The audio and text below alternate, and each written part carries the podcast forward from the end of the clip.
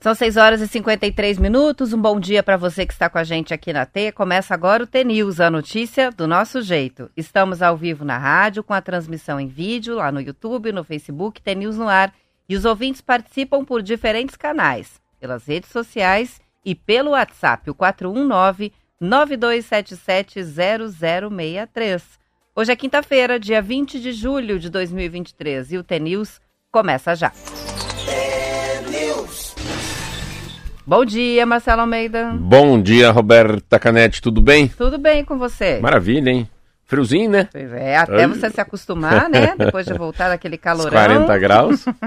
tá friozinho. Tá friozinho. Bom dia a você, nosso ouvinte de todos os dias. Sou eu, Marcelo Almeida, Roberta Canete, com as notícias mais quentes, né? Nesses dias mais frios do ano. E o Marquinho aqui em Curitiba. E o resto, tudo bem? Novidade, certo. futebol. Copa do Mundo começando, Ixi, vou falar da mulherada. Me assustei. É. Sabe por quê? Porque eu brinquei até com os filhos da minha esposa. Falei, ó, sabe que Copa do Mundo Feminino tá aí. Brinquei ontem à noite ainda. Falei, ó, e sabe que daí tem dia sim, dia não, que agora é Copa do Mundo é o seguinte, feminina, masculina, tá liberada a escola. Eu ainda brinquei ontem à noite. Daí a mãe deles falou, não, você tá de brincadeira, né, Marcelo? Eu falei, não, tô brincando, só pra deixar eles mais animados. Quatro e meia da manhã, abro a pauta pra estudar. Fiquei olhando, falei, não é possível que é ponto facultativo. É, isso? É, tem um horário especial é, de expediente nas repartições públicas estaduais e isso é uma coisa que não está acontecendo aqui só no Paraná, não, é no Não. Brasil inteiro. É muita gente mobilizada para fazer valer aquela fala, né? Se na Copa do Mundo de futebol masculino a gente tem folga para assistir os jogos do Brasil, por que não no de futebol feminino, né? Então Porque o brasileiro já não gosta quase de uma. tem muita da- gente que está de de um férias feriado, ainda, né? é, Nas é. escolas, é, principalmente nas escolas particulares, a- o retorno a partir da semana que vem, na maioria, né? Mas É. vamos ver como é que vai ser isso. Eu acho que pela igualdade, sim, não, não pela importância. Não, não consigo ainda ver o Brasil como é a seleção masculina, mas que ele vai ganhando muita importância, vai. Isso eu, eu tava vendo na televisão. É muita propaganda. Não tô aqui desmerecendo, mas assim, que tem alguma onda, um- uma, uma puxada, um vento diferente pro futebol feminino muito forte. Nossa, a Globo só E é a aparece. primeira vez que a gente está vendo isso acontecer, É, né? é. Mas não é, vou dizer a verdade pra vocês, é mundial. É uma tendência mundial. Miami só dava isso na televisão também. Olha que legal. Então, não é uma coisa. É uma, é uma tendência mundial é, de gênero mesmo, né? De fato, deixar muito mais parecido, seja no esporte, seja no salário, seja no poder, né? É, muito legal. Eu achei bem, bem interessante. Depois vamos ver essa matéria, fiquei até assim, opa! Então não era só pensamento meu. né? No fundo tá é. acontecendo. Tá acontecendo. Vamos que vamos? Vamos que vamos. Temos alma T? Sempre. Alma T. Um dia você vai entender que a felicidade sempre foi o processo. As descobertas, a esperança e a sua fé.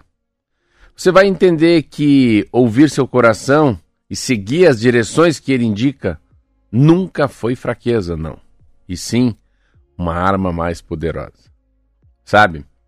Eu espero que não demore para que você, que você se dê conta de que ser feliz é ser gentil é ser gentil consigo mesmo. É aceitar e respeitar quem você é e onde você esteve. Eu espero que você se orgulhe e tenha paciência. Paciência com a pessoa que está lutando tanto e tanto para se tornar. Um dia, um dia você vai entender que a felicidade chega e permanece quando aprendemos a viver com nós mesmos, com o nosso passado, com o nosso presente e sem medo do nosso futuro. Um dia você vai entender que a felicidade depende apenas do amor. Sim, o amor que você decide se dar, o amor que você decide aceitar e o amor que você decide compartilhar. Van de Luz. Que fofo, gostei. Muito bonita, né? Muito bonito. Muito, muito, muito lindo. Quem quiser já sabe, vai pedindo por mensagem no WhatsApp que a gente manda aí é, o Almatê de hoje, da Van de Luz. São 6 horas e 58 minutos e a partida de estreia da Copa do Mundo Feminina já foi e terminou o placar com placar de 1 para Nova Zelândia e 0 para Noruega. Ah, daqui a pouquinho, às 7 horas, jogam Austrália e Irlanda. Então, a gente... Austrália e? Irlanda. Irlanda. Então, a gente, como a, Copa acontece do outro lado do mundo, né? Do- é. é bem cedinho ou muito tarde da noite. Sa- Você sabia que eu já morei na Austrália?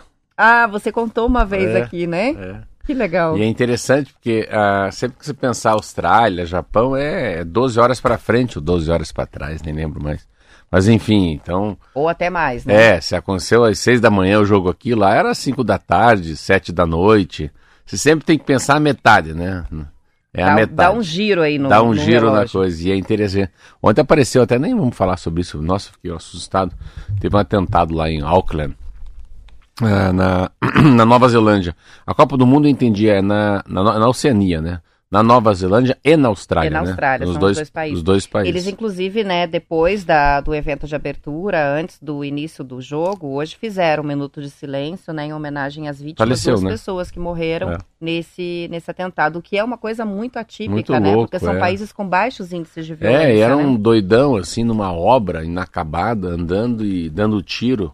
Eu, eu vi um pouco disso, já chegou a polícia, mas é, é inesperado, assim, é uma coisa bem feita, bem a, a horas antes de começar a Copa do Mundo, para dar uma balada na própria Copa do Mundo feminina, mas era uma, um caso tão isolado para eles, é tão surreal alguém fazer isso na Nova Zelândia e na Austrália, que eles ficam até meio sem, sem saber o que fazer. Sem reação, né? É. Então, teremos o jogo às 7 e hoje às 11h30 da noite, no horário de Brasília, Nigéria e Canadá. E daí nós? já é amanhã para eles, né? Nós, nós não jogamos? A gente não, a gente vai jogar, já vou falar sobre o horário certinho, né? Mas o Brasil, deixa eu ver, a data de estreia é segunda-feira, né? Então, o Mundial é, da Austrália e Nova Zelândia, como você bem disse, dos dois países, promete ser a edição com o maior número de espectadores da história, de acordo com o Estadão. Vai ser o primeiro Mundial feminino a ser disputado por 32 seleções, com 64 jogos, e a final está marcada para 20 de agosto na, no Estádio Olímpico de Sydney. O valor total do prêmio que vai ser pago pela FIFA chega a 150 milhões de euros, o que é um aumento de 300% em relação à edição anterior da França em 2019. Então, crescendo em todos os aspectos aí é o Mundial. Todas as atletas convocadas vão receber no mínimo 30 mil euros pela participação. Esperança de título inédito para o Brasil, a Marta vai para a sexta Copa do Mundo, está com 37 anos, já sofrendo com algumas lesões e admitiu que esse é o Mundial de despedida, é o último da carreira dela. A camisa 10 vai em busca da primeira conquista com a amarelinha. A gente tem a tendência de achar que já tem título, mas não. Apesar de ter sido eleita a melhor jogadora do mundo por seis vezes, a Marta ainda não subiu ao lugar mais alto do pódio com o Brasil. O maior feito foi a prata na Olimpíada de Pequim em 2008. O Brasil vai estrear na próxima segunda, 24 de julho, diante do Panamá. O jogo é às 7 horas da manhã no nosso horário aqui em Adelaide. Ah, na sequência, vai enfrentar a França no dia 29 em Melbourne e fecha a participação na fase de grupo contra a Jamaica no dia 2 de agosto. Os canais Globo e Sport TV vão transmitir o Mundial e o streaming Casé TV vai exibir as 64 partidas ao Olha vivo. que legal. Legal, é, né? é narração feminina também, eu vi ontem no Globo Esporte. São mulheres que vão apresentar. E a... é muito legal. Assim. E uma coisa que é interessante, né? Na Europa, a Europa bastante, na Inglaterra, Estados Unidos bastante, né? Eles estão muito mais avançados. Você fala assim, mas por que, que a mulher está tá mais avançada no futebol do que o homem, né? Porque é uma...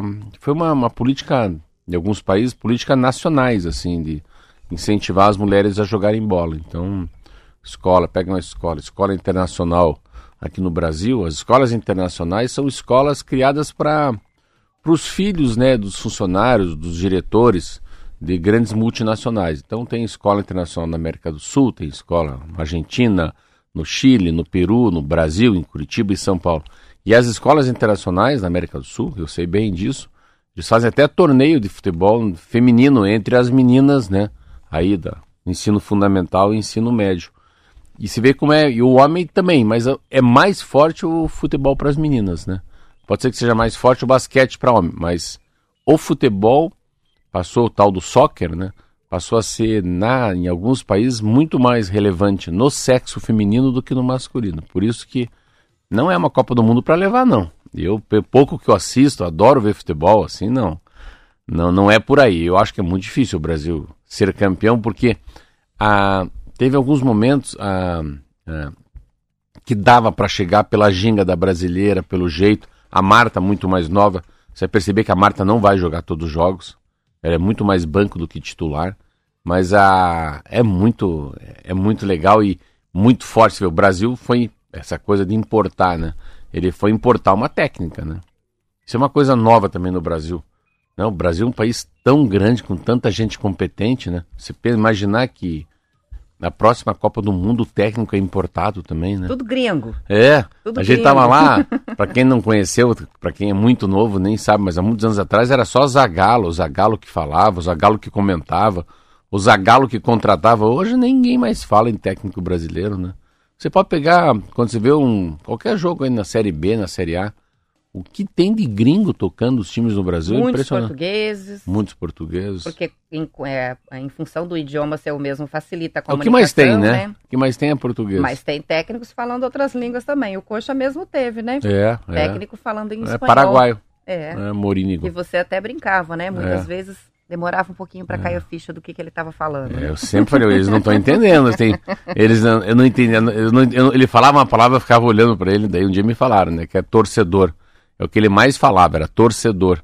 E eu falei, meu Deus, que palavra Que estranha. Não tem é nada a ver, tá com mais cara de, de canivete essa palavra do que de torcedor. Então, e o governador em exercício, Darcy Piana, assinou ontem o decreto estadual que estabelece o expediente especial nos órgãos estaduais, nos dias dos jogos da seleção brasileira. E é a primeira vez em que vai haver mudanças nos horários de trabalho no Mundial Feminino. Pelo decreto, Marcelo, o expediente vai começar sempre três horas depois do início de cada jogo. Na próxima segunda, que é o dia da estreia da seleção, o expediente vai começar às 11 da manhã e vai até às 6 da tarde. A competição vai até o dia 20 de agosto. Se o Brasil avançar para as oitavas de final, aí novas alterações podem ser feitas no expediente de acordo com o calendário das Então aí, partidas. então. É isso. É isso aí. É, come, é o contrário, né? O expediente começa horas depois. Horas depois, porque os jogos são bem cedinho, né, da manhã. Seleção brasileira, assim, começa duas, uma hora antes do jogo e vai a noite afora bebendo e torcendo, né? É diferente por causa do horário, né? E ó, essa para quem gosta de acompanhar o futebol em geral, eh, vai prestar atenção e perceber as diferenças, né? As mudanças estabelecidas pela International Football As regras. Association Board, As é, nas regras, regras, é. vão entrar em vigor na Copa Mundi- do- Feminina, né, na Copa do Mundo. As regras englobam arbitragem, várias situações de jogo, impedimentos, falta e comportamento das jogadoras.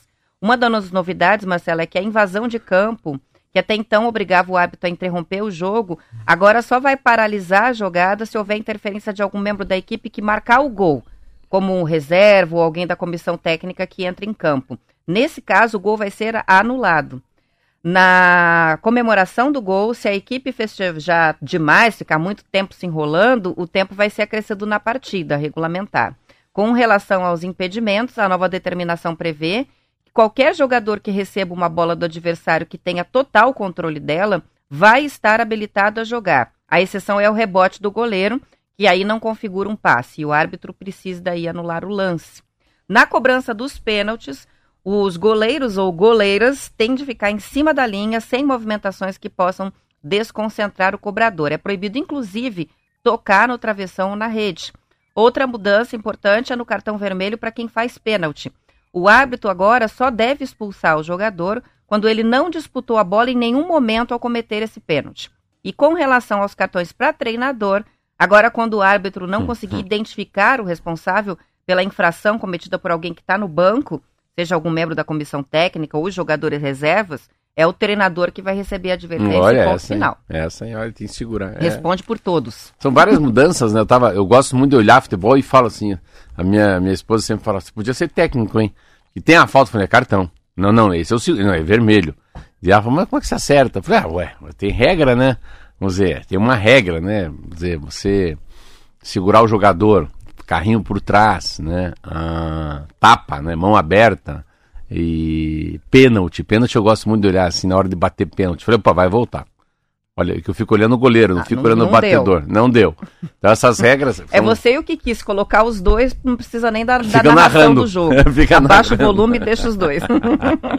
Mas é O muito legal, acho é. engraçado que ele fala e aí o comentarista em seguida fala o que ele já falou. Você é Olha assim aí, também? É, é, não, então, isso eu falo. Parece que te ouviu, né? É, eu falei, olha aí, pô, olha, o cara abriu na direita, o cara, olha, o cara não marcou. subiu a linha, tá impedido, tá impedido. São os, os entendedores é. de futebol. Antes de falar nisso, eu fui conversar com, com. Interessante, fui conversar com, com um empresário, Eto.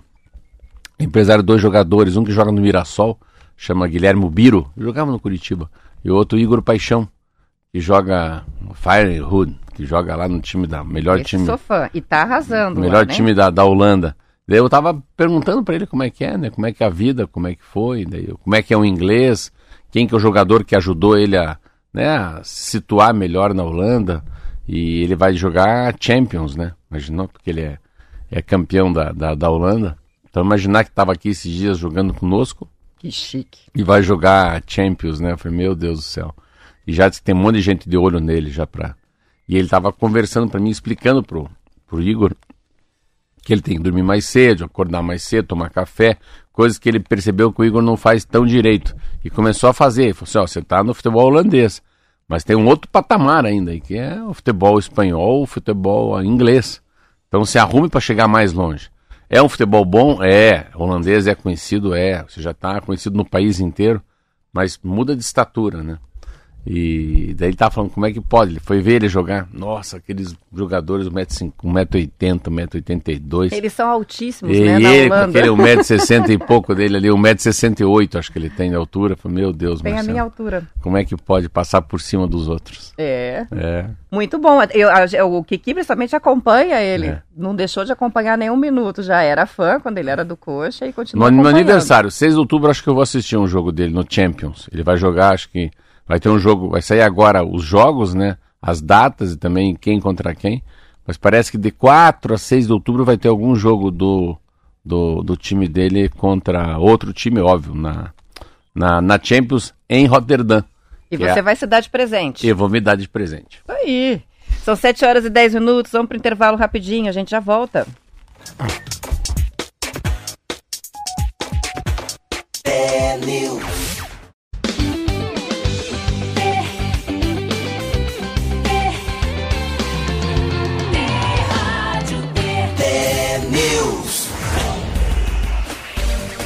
Sete horas e 13 minutos, o governo do Paraná está comprando 147 dispositivos de inteligência artificial para serem usados por estudantes com cegueira total matriculados na rede estadual de ensino.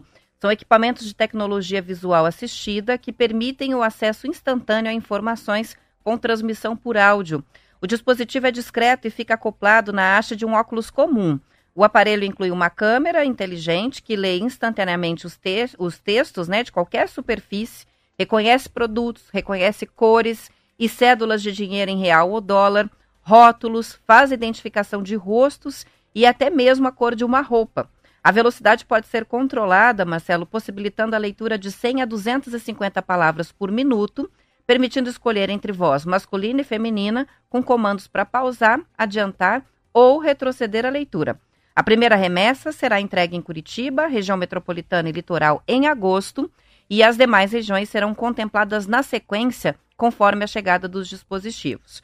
O valor unitário de cada um deles, chama Orcan My Eye, é de R$ 14.900, um investimento que vai ser bancado pelo Fundo para Infância e Adolescência. O investimento total nessa etapa aí é de 2 milhões de reais.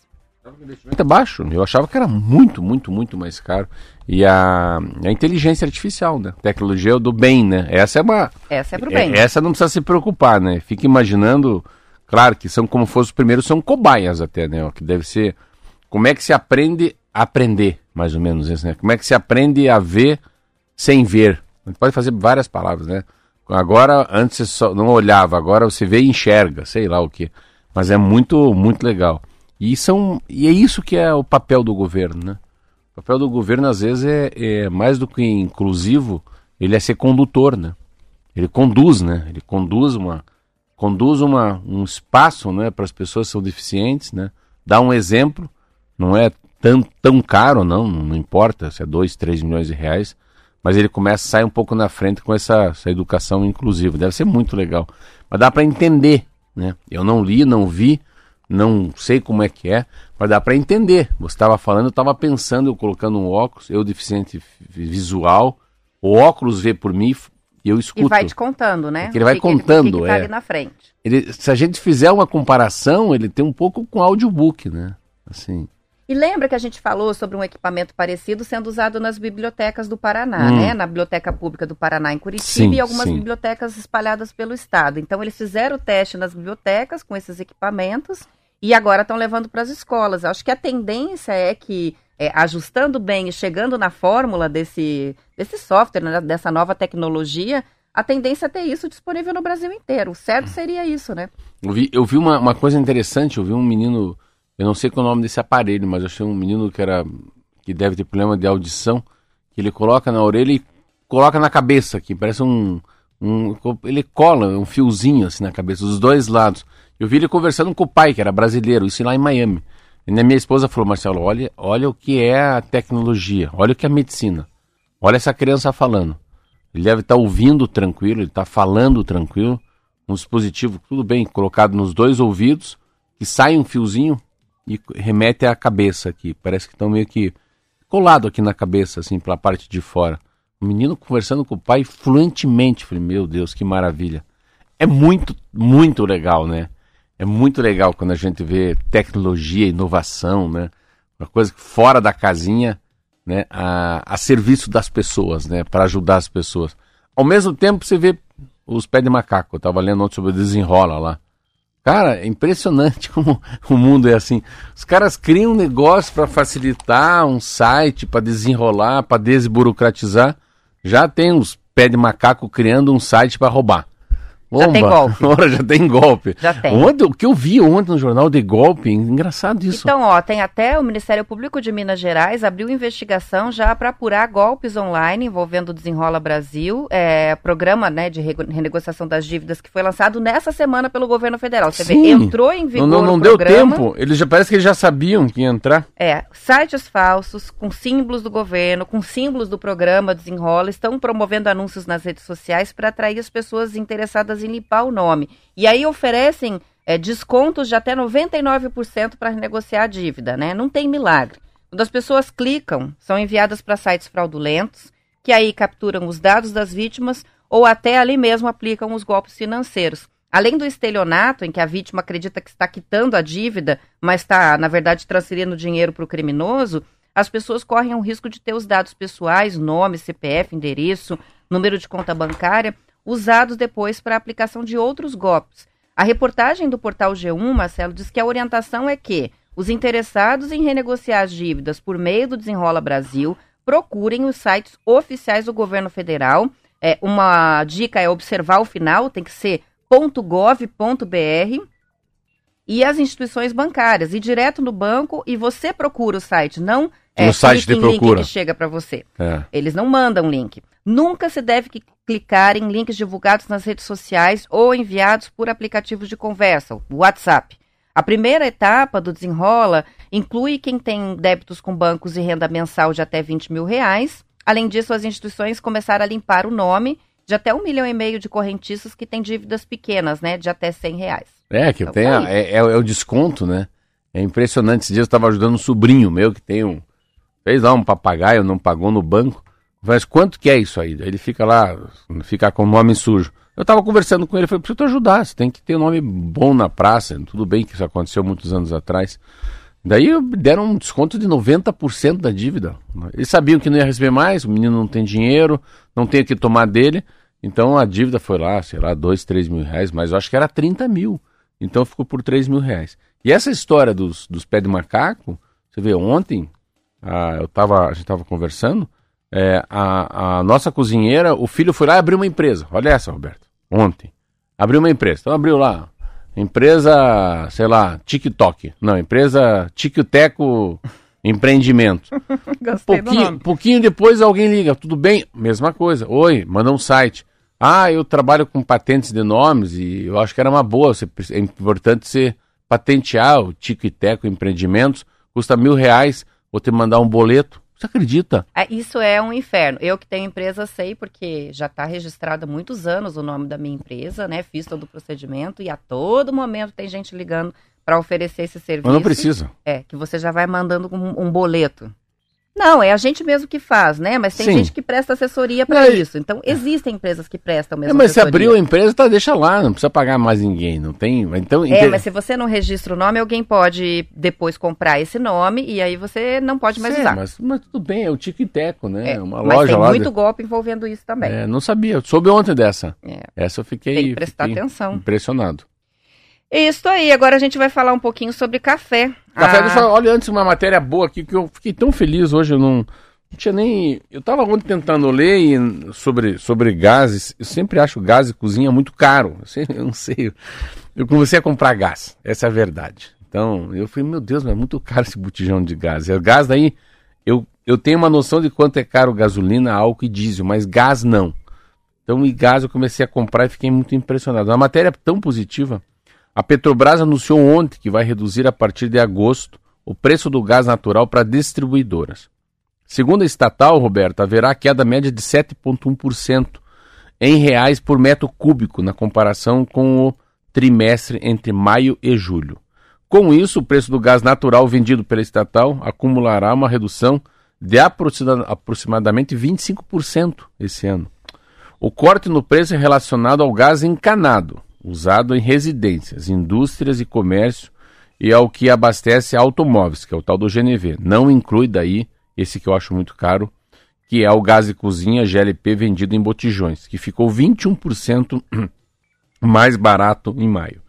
O anúncio vem pouco depois de, no início deste mês, a Petrobras baixar o preço do litro de gasolina nas refinarias, de 2,66 para 2,52. No ano, a gasolina acumulada tem uma queda de 18,2% nas unidades da Petrobras. E no caso do diesel, 32,7%.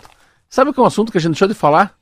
E me toquei só hoje, que a gente não falou mais de gasolina, de diesel, de, de gás. Então tem uma, uma redução bem, bem, bem, bem interessante assim. Na semana passada, os ouvintes estavam mandando bastante o preço da gasolina e a gente estava notando que uma diferença muito grande entre cidades e entre postos. Então, assim, alguns acompanhando a queda do preço, outros mantendo preços, então tá, tá meio bagunçado isso aí. É, normalmente o movimento é conjunto, né? Os postos todos É. sobem o preço juntos e depois todos baixam juntos. E agora a gente está com, com o mercado mais bagunçadinho. Essa matéria e essa que eu fiquei assim, eu sentei e falei, não é possível isso. Acredite se quiser. Seminário sobre cigarros eletrônicos. Redução de riscos e a importância da regulamentação. Olha como as pessoas vão tentando deixar a coisa normal. Vai ter um seminário nacional, tá aqui no Para Estadão. falar de alguma coisa que não é permitida. Você vê como é que é.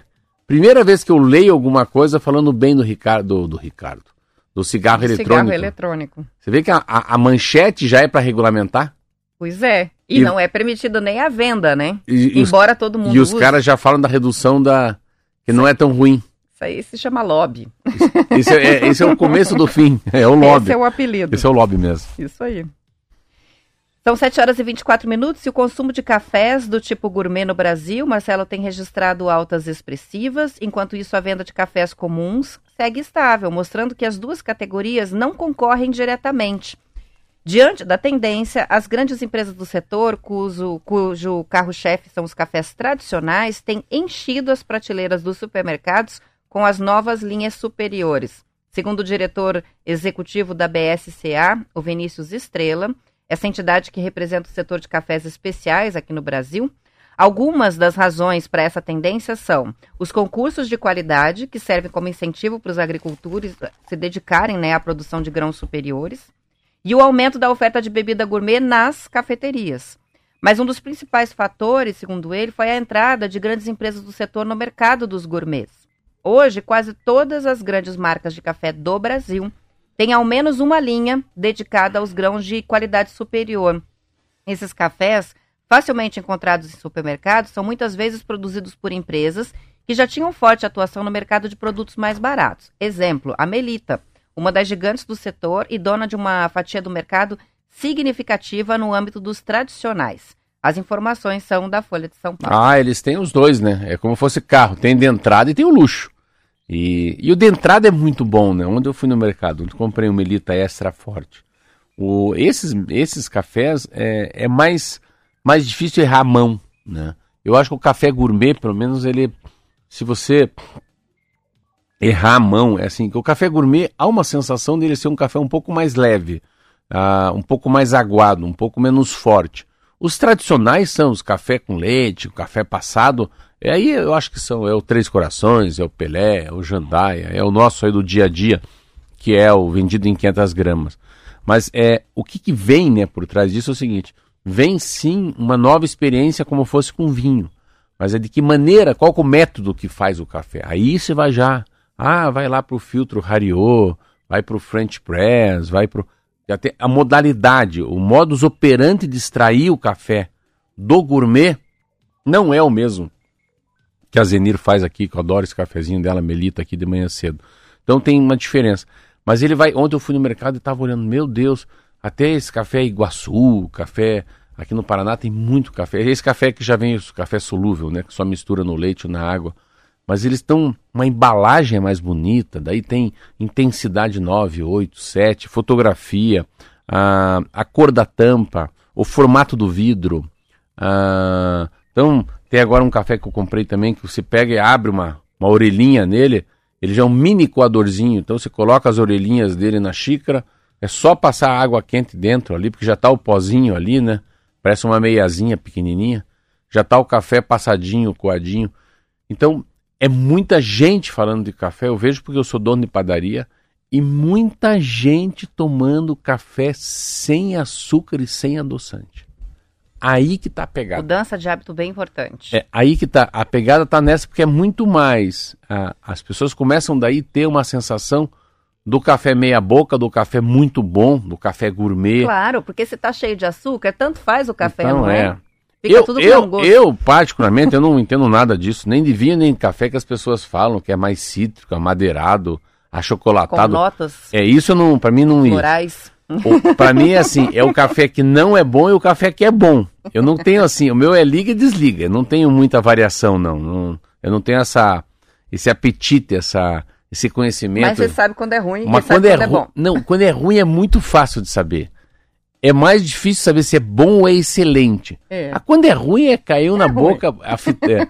Mas é, ele é mais fácil de saber que não é bom se a pessoa já tiver habituada a não comer muito com açúcar, né? É igual assim, o leite engana muito também. Também, é Um verdade. café meia boca com leite muito gostoso, ah, passa fácil, Desce, né? né? É, e uma outra coisa que eu aprendi que é interessante, se você gosta do café mais leite do que café, o que importa é, é quem põe antes. Se você gosta um pouco mais menos forte, então coloque leite, depois coloque o café. Se você prefere que o café seja predominante, então coloque primeiro o café, depois o leite. Só essa mudança de quem põe na xícara antes muda o ah, gosto. É, é legal, né? Muito ah, não, eu, eu vejo assim, a minha esposa sempre, a Silvia, eu falei, não, não, não. Qualquer lugar do mundo o cara põe um café depois o leite. Qualquer lugar do mundo. Qualquer hotel do mundo que você for. Ele fala, por favor, põe o leite antes. Então daí fica mais, mais por leite. Mesmo que for mesma quantidade de café e leite. O sabia disso? que mistura faz a diferença. Veja Parece só. que né, é, o resultado é diferente. São 7 horas e 29 minutos, a gente vai Meu encerrar. Deus, já ia mas antes eu vou fazer um registro muito legal aqui, que chegou da Marielle de Capanema, ela mandou o banner. A gente tem um campeão mundial de karatê que é paranaense, o Igor Samuel. É, ela diz é capanemense. Olha aí, ó. E tô olhando a notícia, ele tá em tudo quanto é lugar, coisa mais fofa, ganhou medalha de ouro. Parabéns pro atleta e obrigada, Marielle, por compartilhar com a gente aqui. Que legal. Depois, se quiserem ver a se carinha dele, se eu tivesse mando... em Curitiba, a gente tem que entrevistar ele aqui já, né? É a coisa mais fofinha. Parabéns. Muito bom, vamos Itini encerrando. Sanshigoro e Chat Kyuju. Oh, isso aí é o quê? 1, 2, 3, 4, 5, 6, 7, 8, 9, 10. Em japonês. Um beijo. Vamos para o intervalo e depois tem o noticiário da sua região. A gente volta para a parte do Paraná. Os que ficam, bom dia e até amanhã.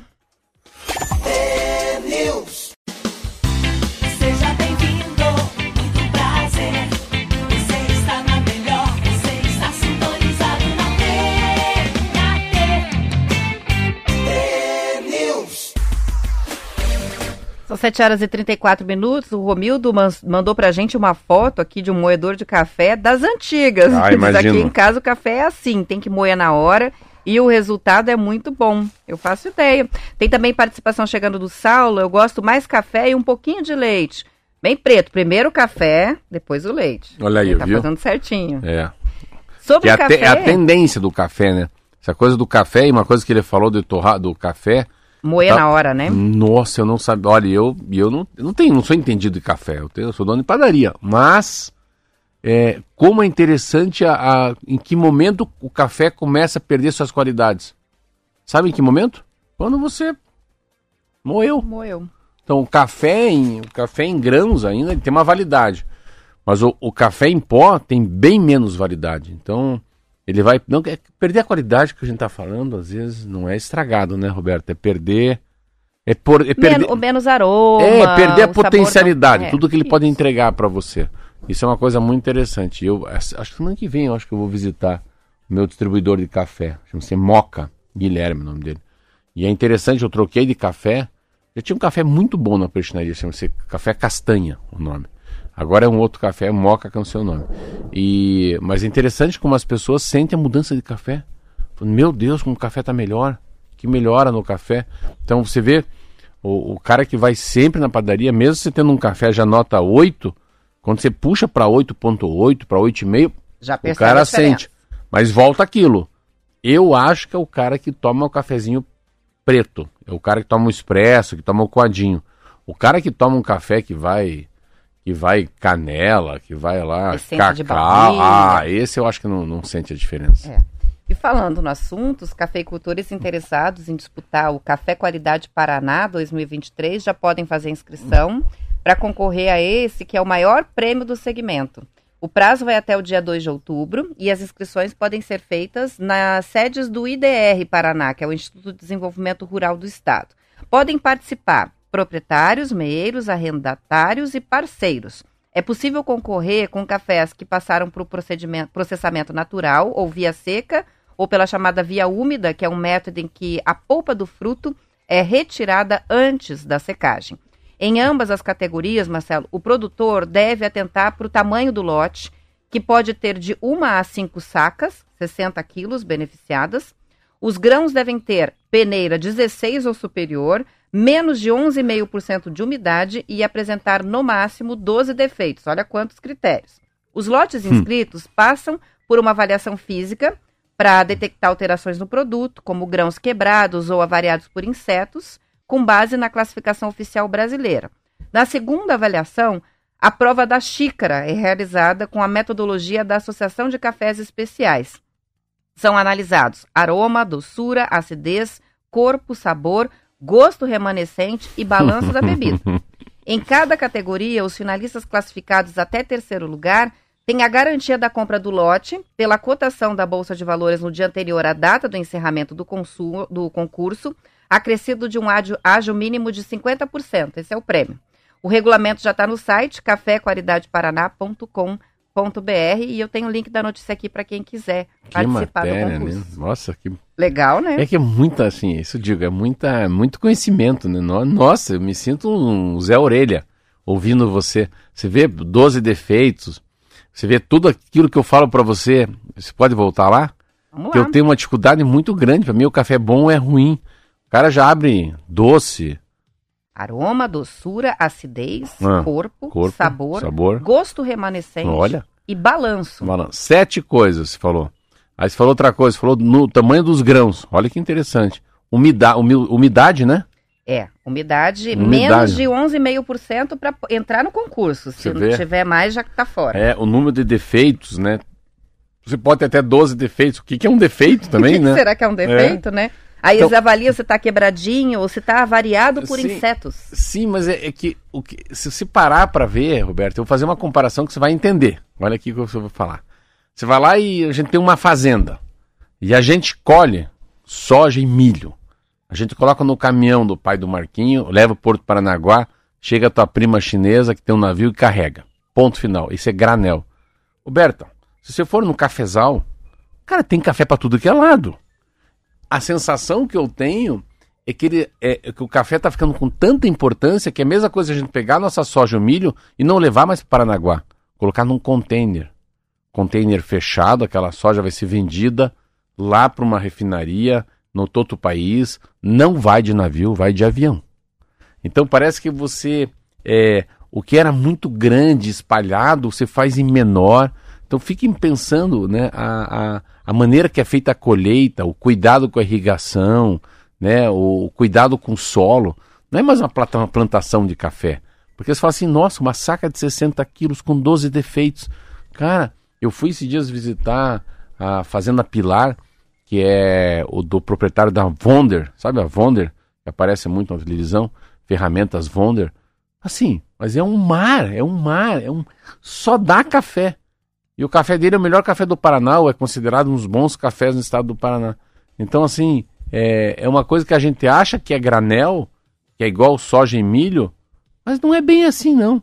Então, eles estão indo para um lado tão interessante dessa coisa da, da, da, da gur, gourmetiza, gourmet, gourmetização. Gourmetização, muito legal. E concurso, você vê, a gente falou aqui daquele concurso de queijo, agora a gente está falando do concurso de, de café, Cafés. né? Então, queijo, café e vinho Parece que eles estão na mesma prateleira hoje. Tem uma participação que chega aqui com uma dica, é do Elder. Ele disse que hum. tem um hum. programa no History Channel, que é um programa em inglês, né? É, depois eu vi que é um documentário canadense, na verdade. É um cara que anda pelo mundo atrás de cafés e que vai contando a história dos cafés. Então, fica a dica aí para quem tem a TV a cabo assistir, porque é um assunto que cada vez mais a gente se interessa, né? Então ele vai percorrendo o mundo inteiro e mostrando, né, produção de café, os tipos de café pelo mundo. Bem legal. É, e engraçado assim, os cafés, né, você pega uma viagem como eu fiz. Então, em todos os lugares eu tomei um café, um macchiato ou um café preto, né? É difícil.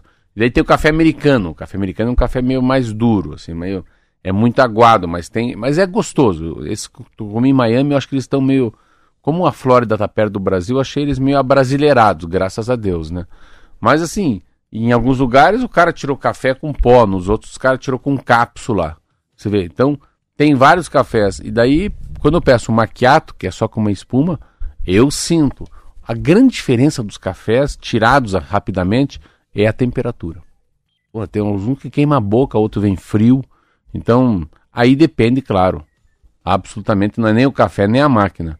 Aí é aquele ser humano que está atrás da máquina. Olha né? o que, que o Romildo escreveu que vai, que tem a ver com o que você está falando. O café gourmet aqui em casa é definido de acordo com a força do braço do moedor. Quando a pessoa é forte, o pó de café é mais fino. Se a pessoa que irá moer não tem muita força no braço, então o café sai mais grosso. Isso porque tem que afrouxar o moedor. Ele disse: é muito legal receber as visitas e moer o café preparado na hora. É, que lindo. Cada que lindo. um faz o seu jeitinho. Cada um com a sua força sai de um jeitinho, sai né? Sai de um jeitinho diferente. Legal, muito bom.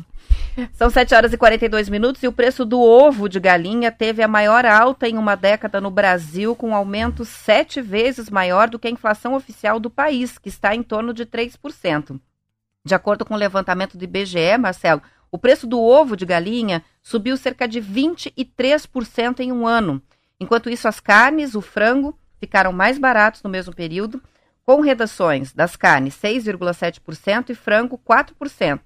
De acordo com reportagem do jornal Hoje, da Globo, os produtores reduziram a produção de ovos por causa do aumento do custo da ração. Ao mesmo tempo, as exportações cresceram por conta de casos de gripe aviária em alguns países.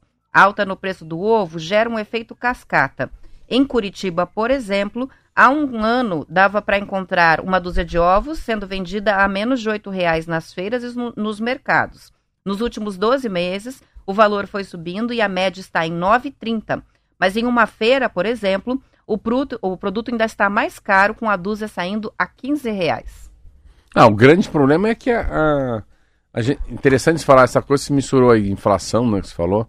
A inflação está muito baixa, né? O Brasil tem, vai ter uma taxa Selic melhor. O Brasil está no grande ano, assim, porque ele, eles, calculam muito o país pela, pela, pelo mercado exterior, né? A, a balança comercial. A balança comercial desse ano vai chegar a 65 bilhões de dólares, mas já pegou 45 bi. Então, o primeiro seis meses é tão forte que os segundos seis meses do ano não vai conseguir seguir. É tão forte a locomotiva que foi o agronegócio. Mas, por outro lado, como é que é? Eles estão com um problema que há uma sensação que vai se gerar uma inflação no Brasil. A inflação no Brasil acho que é 3,21, uma coisa assim. Medida de, de hoje para trás, né? Últimos 12 meses. Uma inflação muito boa. O dólar está muito bom, o valor dos commodities está bem, é, a sensação que o que pode nos ferrar é tal da El Ninha, aí, o fenômeno que, Já aconteceu em 2015, 2016, que é o El Ninho. Mas enfim, que eu estou dizendo que a inflação nos alimentos pode chegar à mesa da gente por causa do valor da ração do bichinho. Mas que loucura isso. Então, o ovo é mais caro, Roberta, por isso mesmo. Porque a, a ração para a gente tratar o bichinho está muito cara. Então, o ovo que é consequência da ração que a galinha come. E é interessante estou falando isso porque a, a, sensação é que o Brasil, o mundo inteiro quer comer mais.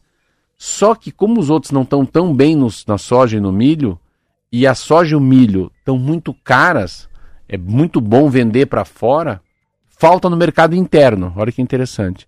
Então, percentual enorme de soja e milho vai para produção de insumos para os animais.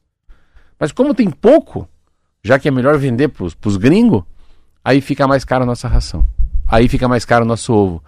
É muito é muito louco essa dança das coisas, né? A gente Entendeu fica... causa não, e efeito, não, né? a gente fica entendendo, a gente fica pensando, né? O cara fala, ah, soja e milho, soja e. A gente fica só pensando no consumo humano. Mas o grande percentual é no consumo animal, né? Para gerar a cadeia da proteína.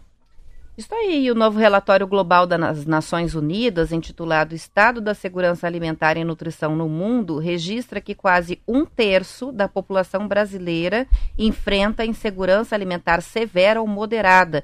Isso equivale a 70 milhões de brasileiros. A situação mostra um agravamento no acesso à segurança alimentar no país. Os dados anteriores, de 2014 a 2016, indicavam um percentual de 18,3%, e veja, agora temos 32,8%. O estudo classifica a insegurança alimentar severa como a situação de quem, em algum momento do ano, fica sem comida, passa fome, o que chega a acontecer em casos mais extremos por um dia inteiro ou mais. Já a fome, propriamente dita, é uma situação duradoura que causa a sensação desconfortável ou dolorosa pela energia insuficiente da alimentação. Por fim, a insegurança alimentar moderada é aquela em que as pessoas enfrentam incertezas sobre a capacidade de conseguir a comida e são forçadas a reduzir em alguns momentos do ano quantidade e qualidade dos alimentos que consomem porque estão sem dinheiro. As Nações Unidas alertam que a fome é um problema que se agravou no mundo no último período analisado. Segundo o relatório, a piora na situação está relacionada à pandemia ainda e a choques e conflitos, incluindo a guerra lá na Ucrânia. As informações são da Agência Brasil. Eu acho que são, são dados assim, quando foi um Brasil com 70 milhões de pessoas passando fome, eu sempre acho que a gente deveria dividir o problema em estados. Porque a gente fica às vezes meio perdido, assim, às vezes eu fico, meu Deus, mas o estado é tão produtor. É... E eu que visitei o Paraná inteiro, assim, não é. Como é que eu vou dizer, para não falar besteira? É... Não é a olho nu que você vê a falta de comida, a pobreza, a, o faminto, o miserável, uh, o mendigo, assim, um, né, o, cara muito ferrado, assim, tá abaixo da linha da pobreza, aquele, né, quase um biafra, né, aquilo que a gente falava, né, a gente vê às vezes fotos na África, né, a desnutrição igual dos Yanomamis. Eu acho que esses 70 milhões é um número que, e eu não sei o que que é, assim, um faminto, um desnutrido, né, anemia. Eu não sei qual que é essa sensação, mas eu, às vezes eu acho muito grande 70 milhões, engraçado, para um país de 204 milhões, no meu entender.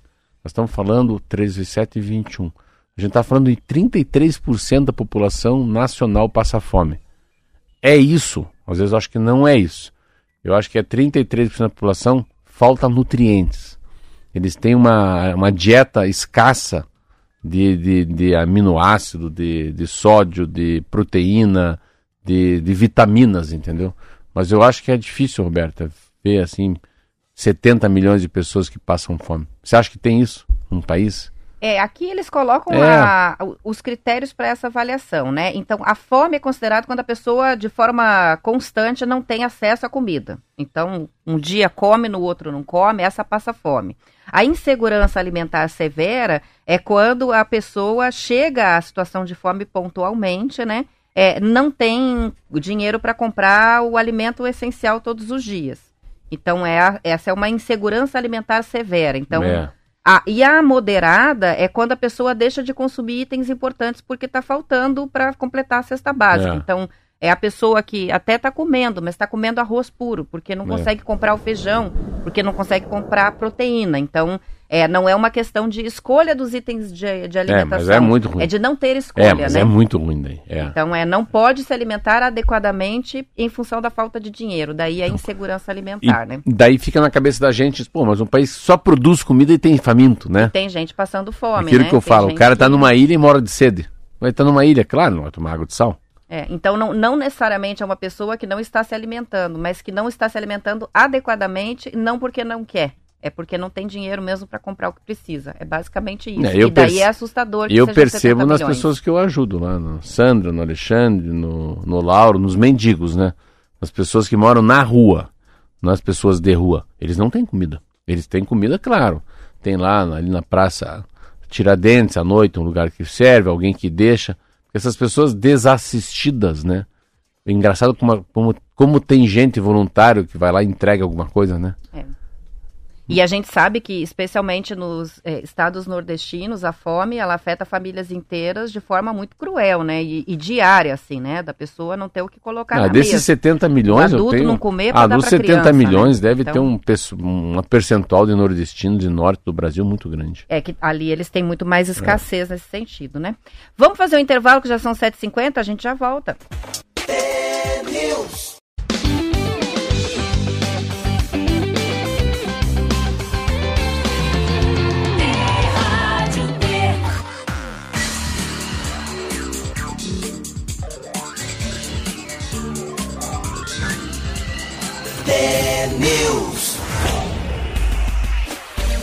São 7 horas e 52 minutos. O John está participando com a gente para dizer agora tem T-News também em Matinhos. Sim, Oi. a Rádio T chegou a Matinhos. FM 100.1. Que legal. Estamos, estamos em legal. expansão. Paranaguá, é, não, Matinhos, somos, Londrina, Maringá. Não, nós somos exibido. Exibido e é, é, igual é, é aquela história da galinha da pata, né? Ah. Coloca um ovo desse tamanho, fica. A pata coloca um ovo desse tamanho, nem. Não, não, não, não dá um pio. Mas é.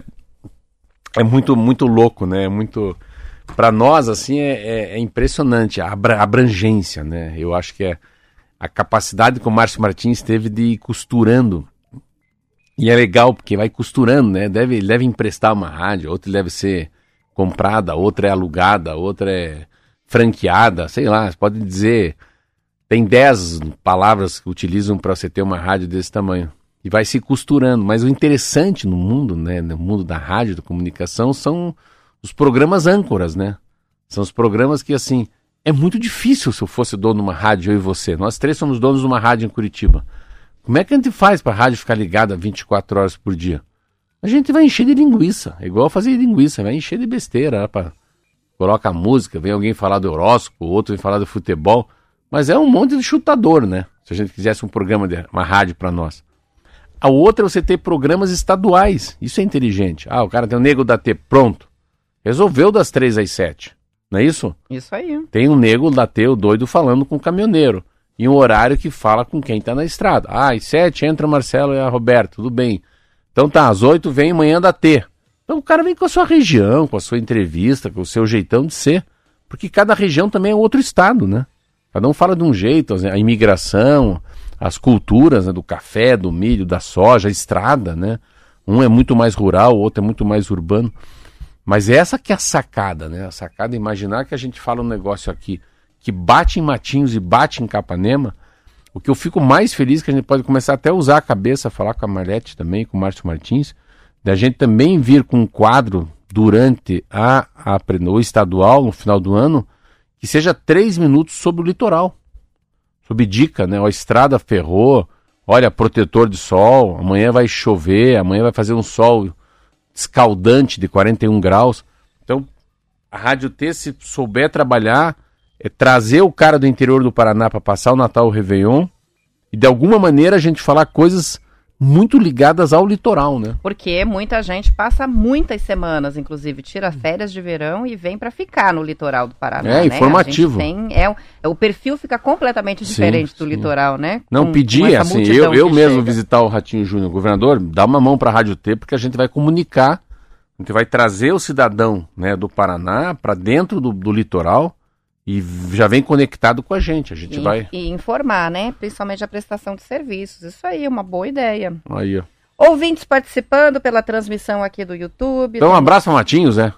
Ah, um abraço para Matinhos, nós lógico. Paranaguá. não, nós estamos, ouvindo lá. Daqui a pouco você está lá na Ilha do Mel me ouvindo. É, é olha que legal. Eu acho é. que já o sinal de Paranaguá já deve estar tá pegando na ilha assim. Eu vou testar na próxima ida da ilha, eu vou testar lá é. se a rádio pega na Ilha do Mel. E agora a gente pode fazer o quê? Agora a gente pode colher informações sobre o alargamento de Matinhos. Que a gente fala tanto, né? Falamos toda da orla, semana, né? né? Sobre é. a orla, sobre a obra, e agora os ouvintes de lá podem contribuir aí. Como é que tá sendo, o que estão achando, se estão é. achando bonito, se tem problema, não é? é. Ó, a gente tem o Danilo participando aqui pelo chat é, da nossa live no YouTube, falando: norte do Paraná tem voltado a plantar um excelente café. E aí ele cita os Vonder, a família Canet, o Rubens que exporta para Star, é, Starbucks, que é um orgulho para o nosso estado. Olha. Então tá falando sobre o assunto ah, do dia hoje bacana. no FIFA. Olha, não, só essa informação. Sabe, Rubens, que eu, eu entrei nesse. Esse, esse é o Danilo. O Danilo, Rubens é desculpa. o. Provavelmente é o dessa é, família. A família Canê eu sabia, os Wonder. E é interessante essa do, do Starbucks, porque eu entrei nesse mundo do, do, do café, principalmente porque eu li um livro chamado Howard Schultz do Starbucks Coffee, que é o CEO do Starbucks Coffee. Então, como é que você fica rico de xícara em xícara?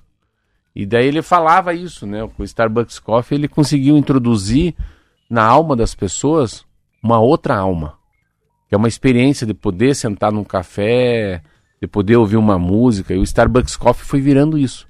Então, o Starbucks Coffee foi virando como fosse um chocolate Nestlé ou como fosse a Coca-Cola, né?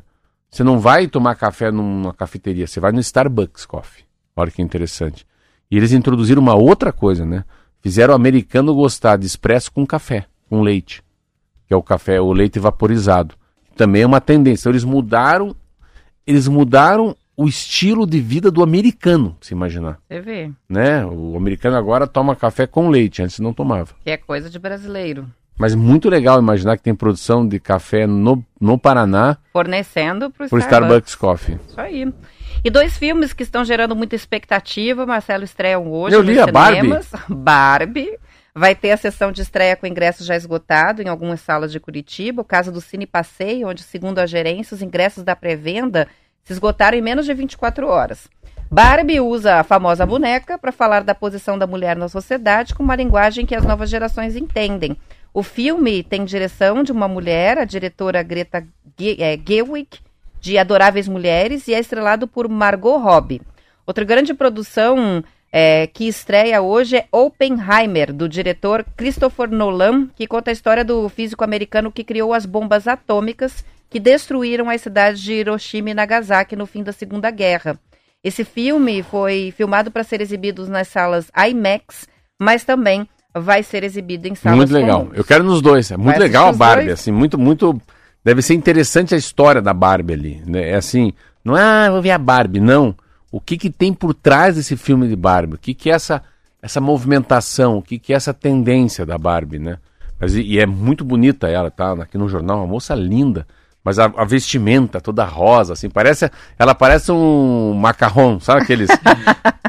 sabe aqueles é macarrão? verdade, pink com pink. É, com é um macarrão, é um macarrão pink. Vamos encerrando amanhã, a gente está de volta. Até lá. Tchau, tchau.